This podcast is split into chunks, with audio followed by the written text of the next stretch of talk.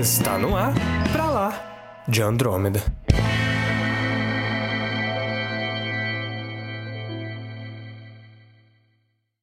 Sejam muito bem-vindos ao episódio número 33 do Pra Lá de Andrômeda e você não é de verdade, cara. Eu sou Samuel Soares. E eu sou o Caio e nós somos apenas seres humanos.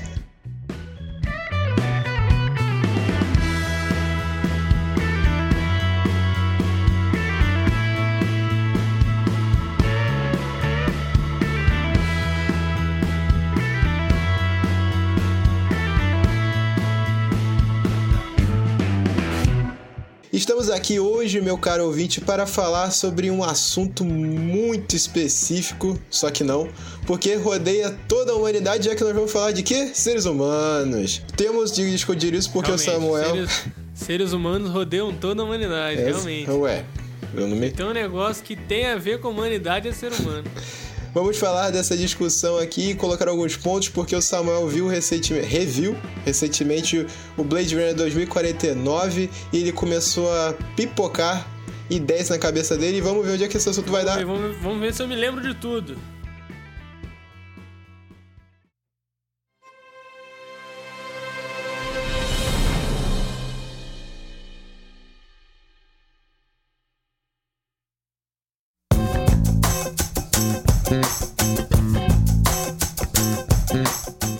Então, pra gente começar o programa de hoje, eu tava pensando, depois de assistir, reassistir o Blade Runner 2049, sobre algumas coisas que a gente, a gente já veio também falando é, durante alguns programas. A gente já fez um episódio sobre memória, certo, cara? Sim, A gente falou sobre Memento. Foi um episódio muito interessante também. Se você não assistiu, fica aí a, a indicação. É um dos nossos primeiros episódios lá. e um dos mais loucos, por sinal. É verdade.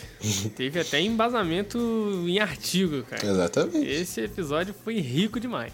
Eu queria que a gente trouxesse aqui só uma discussão despretensiosa. Não, não fosse algo igual aquele lá, não. Fosse algo mais. Vamos aqui baseado em nada, no que a gente pensa só, no que a gente interpretou do filme. Porque é assim que é bom, pô. Porque é assim que é os melhores assuntos, certo? Uhum. A famosa mesa de bar É verdade. para discutir uns assuntos que você não necessariamente tem um embasamento muito profundo, mas que você O quer discutir. Não vale o Google. Vamos lá então. O que é ser humano, Kai? o que te faz ser humano? Você sabe responder isso, cara? Eu acho que essa é a pergunta mais velha do mundo. É porque eu acho que também que, tipo, é uma parada que traz muito no, no Blade Runner 2049. Olha, primeiro a gente precisa trazer aqui, pode ter alguns spoilers de Blade Runner 2049. E do primeiro Blade Runner E do também. primeiro Blade Runner, no Blade Runner no- como um todo. Inclusive, se você não viu o primeiro, o que, que tu tá fazendo da sua vida? Vai lá ver, por favor. Os dois filmes, né, de Blade Runner, eles trazem muitas questões sobre o que é vida, o que é ser humano, o que é ser vivo, Uhum. Né? Qual que é o seu propósito? Qual o propósito de existir, né? Uhum. De estar vivo e o que é estar vivo e por que consideramos que algumas coisas não são vivas e outras são. Essa discussão Porque a gente existencial a que a gente adora. É isso. É. Porque eu acredito que a gente tem uma visão de, de, de vida e de. de- do, do que é a vida mesmo muito limitada. A gente não sabe ainda. A gente conhece a vida como a gente conhece. Exato. A gente conhece a vida à base de carbono.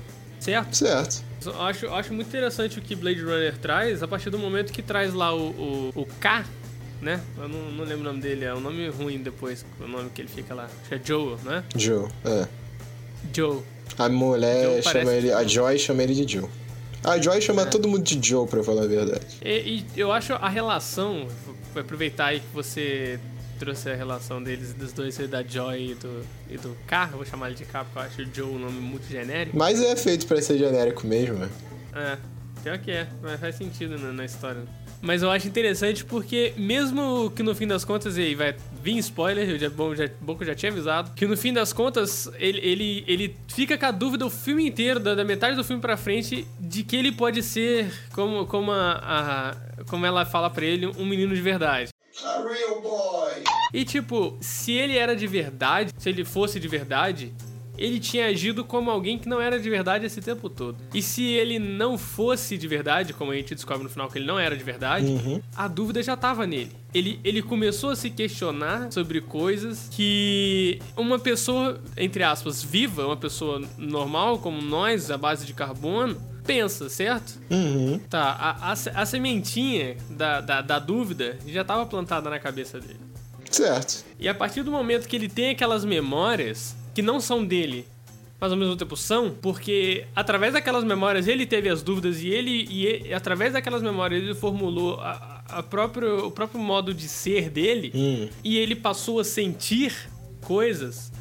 Tipo, se ele, mesmo que ele tenha sido feito ali de, de uma forma não natural, ele sente as emoções daquelas memórias, ele interage, sente e altera ah, o mundo ao seu redor, certo? Uhum. Por que, que ele não é vivo, mesmo sendo um replicante? Por que, que ele não é de verdade, entre aspas? Porque a humanidade é muito chata, sacanagem. Essa é a questão que o filme propõe. Inclusive, no primeiro fica o filme todo. Você não sabe se o personagem do Harrison Ford, que é o Decker, é um replicante ou um ser humano. Ele coloca pistas de ambas as possibilidades, mas ele não fala. E alguma coisa muda se ele for um replicante ou não? Não. Ele é tão humano quanto. É, é, o que eu acho interessante é que esse filme aborda vários pontos que a gente se questiona sobre o que é vida. Tipo, vida é o quê? É algo que pode se reproduzir? E no filme tem um caso de um replicante e um, um humano e uma replicante que se reproduziram. Que são o Decker E e, a outra lá. A Shan É. Yong, que eu não lembro o nome do personagem. E aí, ela não é de verdade, ela não é viva, mas ela se reproduziu. Ela tem as Né? memórias da filha do. da sobrinha ou filha do Tyrell, né? Eu colocaram Aham. nela as memórias. Então, teoricamente, se você consegue, não ao ponto de criar vida, se você consegue sentir todas as emoções que um ser humano sentiria a partir de uma construção de memória que você acha que é sua, igual nós achamos da nossa construção de memória que a gente tem, você teoricamente tem tudo para ser um humano. Tirando o fato que você tem partes mecânicas em você. Mas isso realmente importa? Quem sabe no futuro? Eu não acho que a gente vai chegar ao ponto de ter androides ou ciborgues. Você não acha? Androids tudo bem, ciborgues não. Muito desenvolvidos assim. Ah, eu tenho um coração de. que é uma máquina. Eu acho que vai demorar Você um não pouco. acha? Mas vai chegar um... vai demorar um pouco ainda. Eu não vou Eu estar acho vivo que a gente pra pode ver. Eu acho que a gente pode ver isso em vida já, cara. Daqui a alguns anos. Sério, eu acho que não. Eu acho que vai... eu, não acho vou estar é mais algo vivo. que a gente pensa. É porque, tipo, tecnologia já tem, só não é popular, Uhum. não é viável. Tomara que eu esteja vivo pra ver, que eu, ia ser interessantíssimo. Mas o se você numa sociedade que tá um ser humano pode ser um ciborgue, não tem por que um replicante não poder ser um ser humano também. Entendeu meu ponto? Entendi. É porque eu, eu penso nisso também, tipo, se ele é capaz de criar memórias, essas memórias moldarem ele, entra um pouco também, eu tava pensando aqui, porque entra um pouco também, tipo, machine learning. É uma espécie de machine learning, É, ué. não é? Tipo, é você criar uma máquina que ela aprende sozinha, a partir dali você não faz mais nada. Ela, ela se desenvolve sozinha. Ela aprende. Uhum. Ela aprende, ela, ela experiencia. Eu acho que isso é um ponto importante. De experienciar as coisas, racionalizar aquilo, interpretar e aplicar aquilo de alguma forma, emocionalmente ou, ou trazendo alguma consequência pro, pro mundo real, certo? Uhum. De, de ação, alguma coisa do tipo. Porque eu acho que a gente pensa muito. A gente esquece um pouco que a gente também é dado, cara. I got a bad feeling about this. É dados. Você é informação. Ah, tá, que susto. Você- Calma, velho. Ah, A gente, a é feito à base de informação, certo? Nosso DNA é tudo informação. sim, Muitas das nossas doenças são, são, são coisas que já tem no nosso DNA, certo? sim. Com falha genética. Então, pensando, pensando por esse lado, um, um- um ser criado por um ser, pelo um ser humano à base de informação, por que, que ele é artificial e não, não é real? Ele não foi feito naturalmente, beleza. Mas ele também é vivo, certo? Mas eu acho que o problema é o fato de você ser criado por um ser humano. O ser humano parte do princípio que a partir do momento que você cria algo, ele só pode ser um objeto. É, tipo, é artificial, Uhum. mas ainda é uma vida. Né? Não deixa de Mesmo ser uma vida artificial, porque é não. artificial, exatamente. Porque também tem a discussão. A gente pode entrar também numa discussão religiosa sobre a parada, né? Que tipo, ah, não tem alma e tal. Mas no fim das contas, o que é alma? Aí vai ser tão complexo, ser- complexo quanto o que é ser humano. Aí vai Não é, mas é porque, tipo, poderia. A alma é sentir? É isso que eu falei de sentir? É de experimenci- experienciar. Não sei se a palavra existe, Hum. né? Experimentar as coisas. Ter experiências sobre a realidade. Interpretar aquilo como emoções. Isso é alma? Isso moldar você por dentro? Hum. Isso é alma? Então, um ser artificial pode criar vida e desenvolver uma alma através disso? Não sei. Também não. Tá só colocando o Mas é, um, pensamento. mas é um ponto. É, isso é uma questão. A gente tá aqui pra não chegar em lugar nenhum. Exatamente. A gente não tem resposta de nada. A gente tá aqui só pra debater e não chegar em ponto algum. Mas eu achei interessante, porque a gente fez episódio sobre memória. E nesse filme, o, o K, ele, ele chega nas questões dele e nas emoções dele através de memórias. Uhum. E ele fica tentando provar pra si mesmo que ele é vivo. Ele quer que ele seja, que ele seja vivo. Tanto é que ele, a relação dele com a. Pra que, que ele precisaria da relação com uma inteligência artificial? Não precisa. Não. Mas ele quer aquilo pra criar emoção. Ele precisa de emoção. Ele tem várias cenas que, que ele. Ele quer sentir, parece. Ele tem coisas assim que ele quer sentir. No momento que ela chega, ele tá com um prato de comida terrível, aí vem um holograma assim que ela coloca. Pra meio que servindo ele com um prato bonitão, sabe? Uhum. Ele quer sentir. Pô, Samuel, a cena fantástica dele contratando lá a mulher e o holograma, ele é, namorando o holograma por cima da mulher, entendeu? Isso, por que, que ele precisaria fazer isso? Essa cena é linda, inclusive. Se o cara. O cara. Igual eu falei, o cara sente, cara. O cara tem emoções através de experiências que ele tem. Isso não é estar vivo de alguma forma? Sabe? É- é- eu acho é uma, é uma discussão bizarra, velho. Porque eu acho que é uma discussão cada vez mais atual. A gente tem Uhum. muita máquina aí atualmente, tipo. É, é a inteligência artificial sendo aplicada em, vários, em, várias, em várias tecnologias e cada vez mais completa, sabe? Igual a gente tá falando aqui de, de machine learning, essa é uma parada cada vez mais bizarra, cara. A gente viu aí recentemente aí que você- você gosta de falar o tempo todo aí que essa semana teve a parada do Cyberpunk que é, ensinaram o jogo a entender é, as línguas lá, certo? Uhum. A- as dublagens e os, e os, os NPCs, os personagens no jogo vão mexer a boca de acordo com, com a pronúncia da língua. Isso é um Exatamente. Isso é absurdo. É um negócio muito bizarro. Os caras ensinaram a máquina a entender isso. E se chegar num nível complexo dela, dela poder ter a sua própria experiência de existência? Pô, tem um. Porque a partir do momento que ele teve as dúvidas lá, ele começou a, a, a sentir. Que igual eu falei, ele tava querendo sentir o tempo todo. É uma parada que eu reparei dessa segunda vez que eu assisti o filme. Ele tava querendo sentir as coisas. Sentir o que é estar vivo, o que é ser humano. É por isso que ele tem essas relações e, tá, e tal. E quando ele, quando ele encontra o, o- Cara, tipo, a trajetória dele inteira, isso que é maneiro. A trajetória dele inteira no filme é de chegar no final, tipo, você é um cara de verdade. Você é um filho do replicante. E no final não era. E você fala, ele não é, ele é o replicante. Mas no- ainda assim ele sentiu tudo. Uhum. Ele, experi- ele experimentou tudo, a jornada, tudo. Ele teve uma evolução emocional. Ele não foi só um robô. Ele, ele pode- poderia ser um ser humano ali, sabe? Depois de tudo que ele passou, ele perdeu alguém. Poderia. Ele sentiu luto de, de ter perdido uma pessoa que ele amava. E sabe, eu, não- eu não me recordo muito bem, mas agora já tá falando spoiler, mais um. Ele morre no final do filme, não morre? Num. Meio que. é, sei lá, o filme acaba. ele deita. Pois filme então, acaba. isso pode ser muito legal porque, dependendo, eu não sei, a minha memória me falha um pouco. Mas ali, na hora da morte dele, pode ser realmente o momento que ele está sentindo alguma coisa que ele almejou o filme todo, cara. É. Ele está sentindo ele morrer. Isso pode ter gerado nele sensações igual gera na gente. Quando a gente sabe que a gente vai morrer, que tá próximo, pode gerar sentimentos diferentes em cada pessoa, mas gera. E ele pode ter sentido alguma coisa ali, se ele morreu realmente, entendeu? até arrepiei, cara. Foi, foi uma constatação interessantíssima. Porque eu tava pensando aqui agora, no final do filme, ele vai atrás pra salvar o Deckard. Uhum. E o Deckard fala, por que você tá fazendo isso? Não tem porquê. Não tem porquê. É uma razão emocional.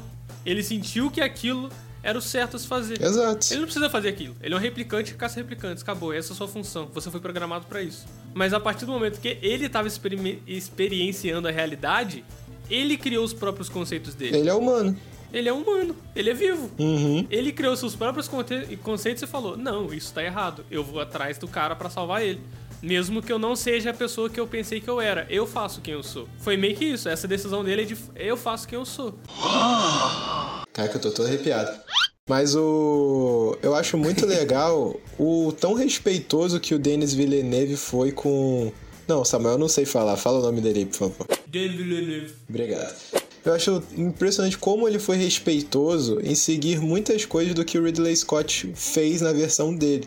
Eu acho nos dois filmes, eu não sei se você concorda comigo, o Decker, a figura dele, ele é sempre menos humano do que as pessoas que estão em debate sobre o que é ser humano. Nesse filme, o K, em certos momentos, se torna muito mais humano do que o Decker, e no primeiro filme, o Rutger Howard lá, que é o... eu esqueci o nome dele, do Android, ele é muito mais humano, as dúvidas dele são muito mais humanos do que o próprio Decker. O, o Decker parece que tá seguindo a programação, ele só quer caçar o replicante e só isso, entendeu? Aham. E o replicante quer viver. Uhum. Isso é muito louco, porque esse personagem do final lá, é- é- ele meio que passou o que o K passou também. Sim. Ele experimenta. Experi eu nunca consigo falar, toda vez que eu vou falar essa palavra, eu vou errar. Ele vivenciou. vivenciou isso, ele vivenciou a realidade. Ele é porque eu acho que você experimentar, você é aborda mais coisas, Uhum. aborda igual ele falou. Eu vi coisas que o ser humano nunca, nunca vai conseguir ver, sabe? Uhum. Então ele see teve um- things uma that you experiência people da realidade que believe. moldou ele por dentro, cara. Aham. E no final, se ele fosse uma máquina ali sem pensamento, ele teria matado o Deco. Ou, e melhor ainda, ele fala. Nossa, essa, essa discussão tá indo pro lado que eu nunca pensei que eu ia interpretar de Blade Runner. Não desgruda daí. Ou melhor, se ele fosse uma máquina, ele é um registro vivo. Ele poderia fazer um backup dele em outro ponto, mas não. O que ele fala, quando eu acabar aqui, tudo vai se perder, porque ele está se interpretando como um ser humano, entendeu? Ele está E- se ele tá pensando. o fim da experiência Sim, vida dele. exatamente. Tudo vai acabar, porque a gente não tem backup. O ser humano não pode fazer um backup da memória dele, É, é entendeu? igual a gente falou, no, não lembro qual episódio, foi nos últimos episódios, que o nosso medo é mais de. Não da, da morte em si, que igual eu falei, se tivesse uma morte 2.0 a gente estaria de boa, se a Uhum. gente soubesse teria algo depois. Que o nosso problema é perder quem a gente é, perder o que a gente viveu, Exato. experiência, Perder esses momentos. perder os nossos momentos. E o dele foi o mesmo, é o mesmo medo. É um medo humano. Uhum. De perder o que ele viveu. Então ele viveu. não foi, ele não foi só um objeto, uma ferramenta. Ele experienciou aquilo, experimentou aquilo. Ele foi muito mais humano do que muito humano. Inclusive o Decker. Inclusive. Eu acho que por isso, depois dessa constatação, depois desse encontro, o Decker a primeira coisa que ele faz é sair daí, é sair dali e ir atrás da mulher que ele ama, que é Aham. a Shan Yong lá. Eu acho que ali deu a acordada nele, entendeu? Ele Ali ele entendeu. entendeu que Aham. eles, eles são vivos também, sabe? Aham. E isso é muito legal, porque o vilão ajuda. Vilão entre muitas aspas, tá? Porque Blade Runner é bem cinzento. Oponente. O oponente do personagem principal ajuda na construção do próprio personagem principal. Ele é uma parte fundamental no que o personagem principal vai ser até no próximo filme, que é esse Blade Runner 2049, entendeu? Sim, sim. Uma das poucas coisas que esse Blade Runner fez correto é que eu me perguntei, eu fiquei muito grilado, vou falar essa palavra horrível, mas vou falar, na primeira Grilado. vez que eu vi. Porque eu falei, cara, o Decker, ele encontrou tudo que ele queria, ele entendeu no primeiro filme. Por que, que ele tá assim no segundo? Ele encontrou. Ele encontrou tudo que ele precisava naquela mulher que ele amava. Quando ela morreu, não tem mais nada.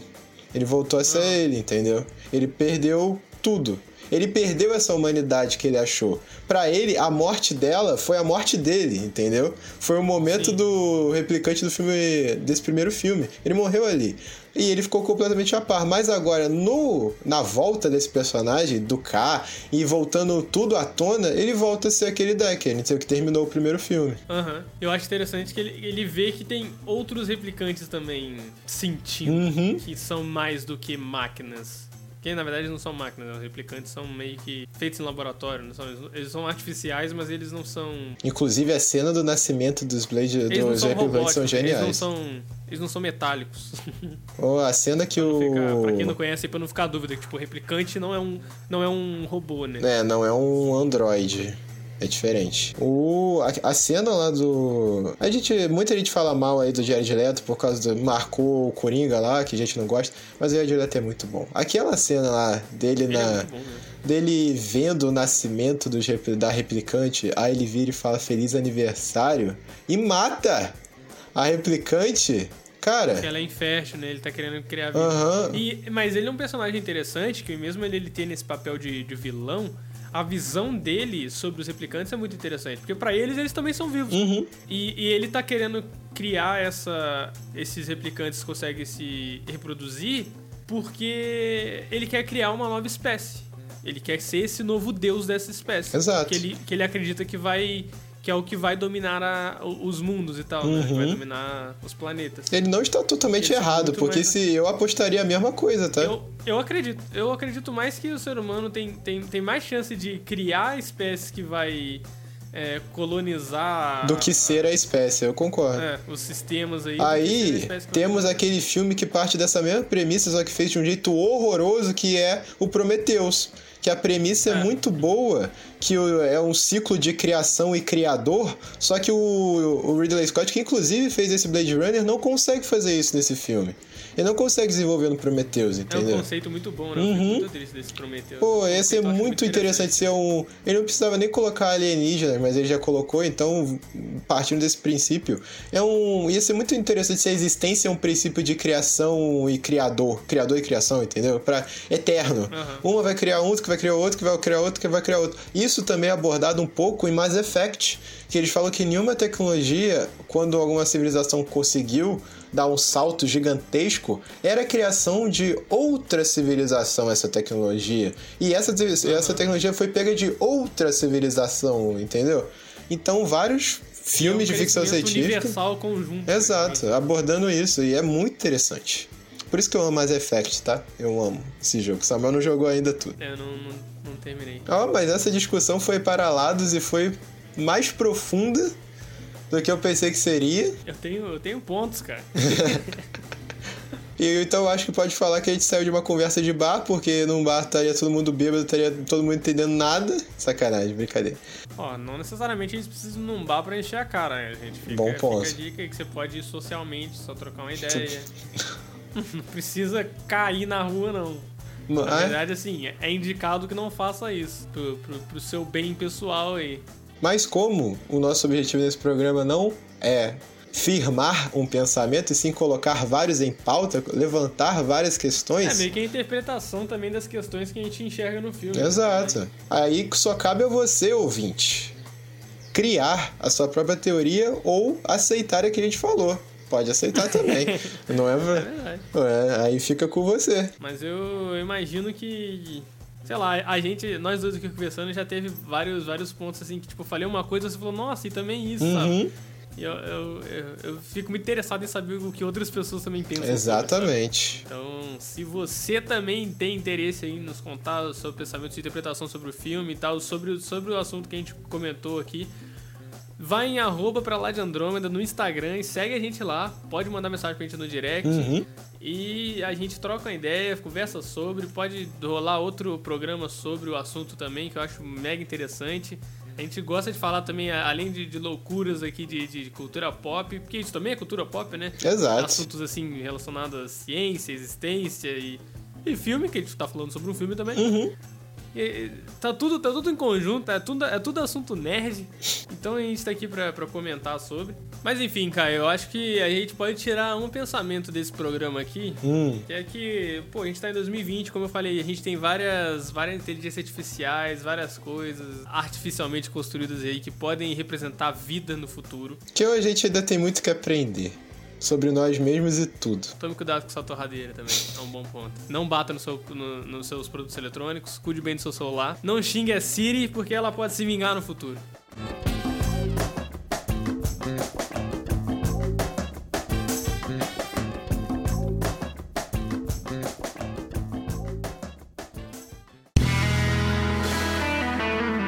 Você ouviu Pra Lá de Andrômeda.